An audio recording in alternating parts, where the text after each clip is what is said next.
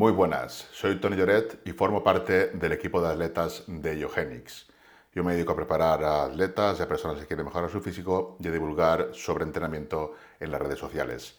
En este vídeo vamos a continuar hablando de los tres factores principales que intervienen en la hipertrofia. Sería la tensión mecánica, el estrés metabólico y el daño muscular. La tensión mecánica es sin duda el factor más importante y principal desencadenador de la hipertrofia. Desencadena el proceso de mecanotransducción mediante el cual las fuerzas mecánicas se transforman en señales químicas. Estas señales eh, señalizan la síntesis muscular para que se active y repare el tejido dañado y si es necesario o si es posible construya y sintetice nueva proteína contráctil que es lo que realmente nos hará ganar masa muscular. Este proceso se produce a través de sensores ubicados en la membrana celular, desencadenando así una cascada de señalización intracelular mediante la cual una serie de enzimas impulsan el proceso de desarrollo muscular. Se han identificado numerosas vías anabólicas y catabólicas y su compleja interacción determinará en última instancia el grado de desarrollo muscular. ¿Qué significa esto? Podemos generar una buena tensión mecánica en nuestros entrenamientos pero si es excesiva y se produce demasiado daño muscular o no nos recuperamos de las sesiones de entrenamientos, pues esas señalizaciones no van a ir destinadas a sintetizar nueva proteína contráctil, sino más bien a reparar la proteína contráctil dañada. Por eso el objetivo eh, de ganar hipertrofia, masa muscular, es complejo y aunque la tensión mecánica sea el principal desencadenante por sí sola, sin que entren otros factores en juego, pues tampoco sería posible. Tienen que haber bastante más factores. Ahí entraría, por ejemplo, la mTOR, que es la principal proteína específica y de más importancia la que regula los procesos anabólicos y más concretamente la subunidad mTOR-C1, la cual está asociada al aumento de síntesis proteica. Va a ser necesario que se generen esos aumentos para poder sintetizar nueva proteína contráctil. La tensión mecánica puede ser de dos tipos, puede ser activa y puede ser pasiva.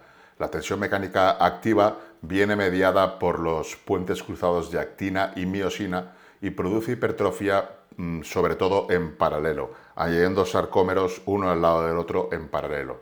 Y luego tendríamos la tensión mecánica pasiva que viene mediada por el estiramiento y por la titina y que mayormente produce hipertrofia en longitud, añadiendo sarcómeros en serie.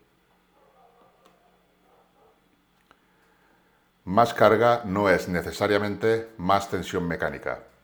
Tanto cargas ligeras como cargas pesadas producen un alto grado de tensión mecánica siempre que la serie se lleva al fallo o lo más cerca posible del fallo muscular.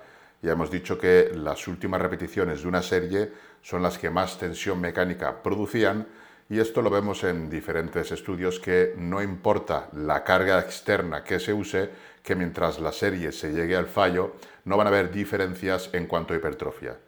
No quiere decir que sea mejor usar cargas pesadas ni mejor usar cargas ligeras. Simplemente que en principio, mientras la serie se lleva al fallo, va a ejercer, se va a, dar la suficiente tensión mecánica como para que hayan adaptaciones en cuanto a hipertrofia.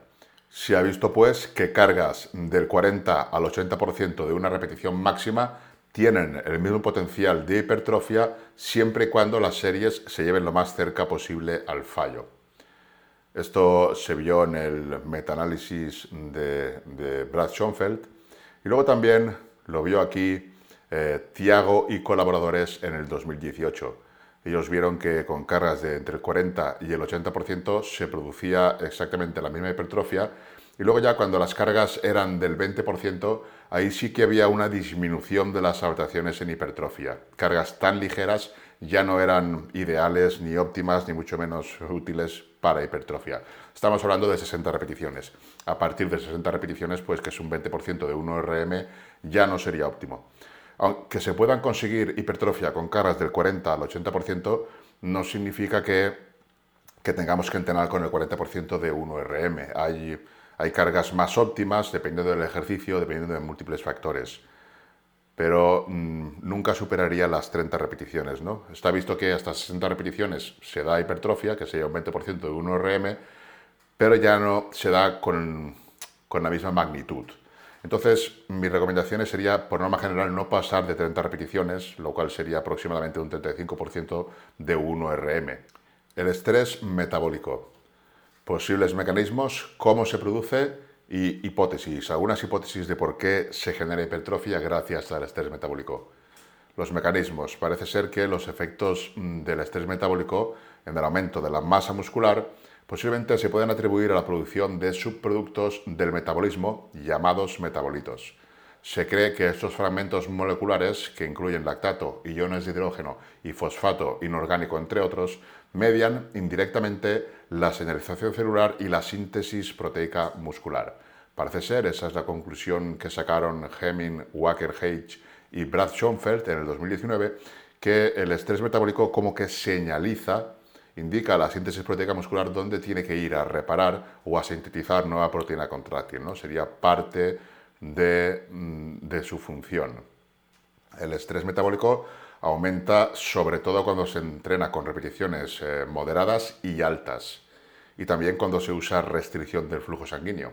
El ardor que, que se siente cuando estamos realizando el ejercicio eso precisamente es debido al estrés metabólico, la acumulación de, ácido láctico, lactato y metabolitos. La hipótesis. Algunos científicos creen que los efectos anabólicos del estrés metabólico se logran, al menos en parte, aumentando el agua dentro del músculo, lo que se conoce como hinchazón celular. Los estudios han demostrado que la hinchazón de las células estimula la síntesis de proteínas y al mismo tiempo reduce la degradación de las mismas. Esto es algo que, ya se está viendo, ya se ha visto bastante que lo que es el hinchazón celular le obliga a la célula a adaptarse. ¿Qué es lo que sucede? Que se hincha, se hincha de, de productos, de metabolitos, de agua, y solo tiene dos opciones, o se rompe o se adapta haciéndose más grande y más fuerte. Entonces, uno de los mecanismos que, se indican para la hipertrofia gracias o mediada en parte por el estrés metabólico sería ese. El estrés metabólico es el factor más desconocido. Se sabe cada vez más cómo actúa, pero no se termina de comprender todos los mecanismos por los cuales intervienen o podría intervenir en las ganancias de masa muscular por sí solo ha demostrado ser capaz de atenuar la pérdida de masa muscular incluso en ausencia de ejercicio. Es muy complicado separar lo que sería tensión mecánica de estrés metabólico y daño muscular porque cuando hay tensión mecánica suele haber algo de estrés metabólico y algo de daño muscular. Pero en, este estudio de Shaorika Kasheki y colaboradores se movilizó la, la pierna de un grupo de hombres sanos y se les aplicó RFS una vez al día. El grupo al que tenía la pierna inmovilizada y se aplicó la RFS, perdió mm, masa muscular, pero de manera menos significativa que el grupo que no se le aplicó la RFS. Es decir, que perdieron masa muscular igualmente, pero bastante menos. Se notó la aplicación de la RFS. O sea que simplemente por el estímulo del estrés metabólico que produce la RFS en ausencia de ejercicio, en este estudio estaban inmovilizados, la pierna estaba inmovilizada y no había ningún movimiento. Se, hace una presión muy grande con las bandas de restricción del flujo sanguíneo con el fin de conseguir mm, bastante estrés metabólico. Eh, y prácticamente hay una oclusión total. Y consiguieron mantener, gracias a eso, parte de la masa muscular. O sea, perdieron, pero no tanto como el grupo que no aplicó la RFS. Luego tenemos que otros estudios han encontrado que el ejercicio con restricción del flujo sanguíneo, incluso con cargas muy ligeras, menos de lo que normalmente se considera suficiente para promover adaptaciones musculares, puede promover un crecimiento muscular significativo potencialmente como resultado de generar una cantidad sustancial de estrés metabólico. ¿Qué significa esto? Pues que con restricción del flujo sanguíneo, incluso con cargas del 20% de 1RM, que implicaría llegar a unas 50-60 repeticiones y que realmente no es efectivo para hipertrofia, con RFS sí que se ha visto que se pueden conseguir adaptaciones de hipertrofia. No quiere decir que sea lo ideal, usar cargas del 20%, incluso con RFS yo no usaría tan, cargas tan bajas, pero que efectivamente poder se puede. Se ha visto que sí que son capaces esas cargas de conseguir adaptaciones en cuanto a hipertrofia. El daño muscular. El daño muscular probablemente sea el factor más irrelevante o menos imprescindible para conseguir hipertrofia. Lo más relevante sería la tensión mecánica, luego el estrés metabólico podría ayudar, de hecho ayuda, Y el daño muscular, aunque también podría ayudar, es el más irrelevante o el que no nos interesa potenciar en exceso. El daño muscular se puede observar también con dolor muscular tardío, DOMS o agujetas en español. Este dolor aparece 24 horas después de un entrenamiento intenso y el pico máximo suele ser a los 2-3 días. Puede indirectamente ayudar en el proceso de hipertrofia, pero el DOMS, las agujetas, no son requisito indispensable ni mucho menos. Puede ayudar a la hipertrofia porque esa inflamación lo que hace también es una cascada de señalización para que la síntesis proteica muscular vaya a reparar ese tejido dañado o a crear nueva proteína contráctil. Ahora bien, un excesivo DOMS pues ya puede ser perjudicial para las ganancias de masa muscular, porque aunque haya una buena señalización y una síntesis proteica muscular elevada, si hay demasiado daño muscular, y eso lo puedes ver si tienes excesivas agujetas, por ejemplo, excesivo dolor muscular tardío, si hay demasiado daño muscular, la síntesis proteica muscular va a ir destinada sobre todo a reparar ese daño y no a sintetizar nueva proteína contráctil. En cualquier caso, una de las adaptaciones que se producen es una mayor tolerancia al daño muscular. Cada vez, conforme vamos entrenando de manera intensa, cada vez vamos eh, tolerando más el daño muscular. Las fibras, conforme se van reparando, también se van preparando para recibir o ser capaces de tolerar ese estímulo. Por lo tanto, se hacen más resistentes y más tolerantes al daño muscular. Esto se conoce como el efecto de ataque repetido. Aquí lo que nos viene a decir este efecto es que los músculos, el tejido conectivo y el sistema inmunológico se vuelven cada vez más eficientes para lidiar con el daño en las fibras asociado al entrenamiento intenso. Este fenómeno se le conoce como el efecto de ataque repetido. Son adaptaciones fisiológicas y estructurales que reducen gradualmente la sensación de dolor. Cuanto más intenso entrenas, mayor es la resistencia al dolor muscular. Algunos de los mejores culturistas del mundo nunca reportan DOMS, pero muestran un gran desarrollo muscular.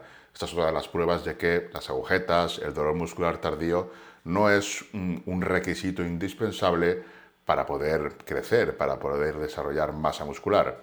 Y aparte que conforme entrenemos, pues cada vez nuestra tolerancia al daño muscular va a ser mayor. Esto se explica por el efecto mm, el efecto de ataque repetido que es conocido ya desde hace muchos años, desde 2003 concretamente, que ya se conoce este efecto y está documentado. Tenemos pues que de los tres factores que intervienen en la hipertrofia, el más importante sin lugar a dudas es la tensión mecánica.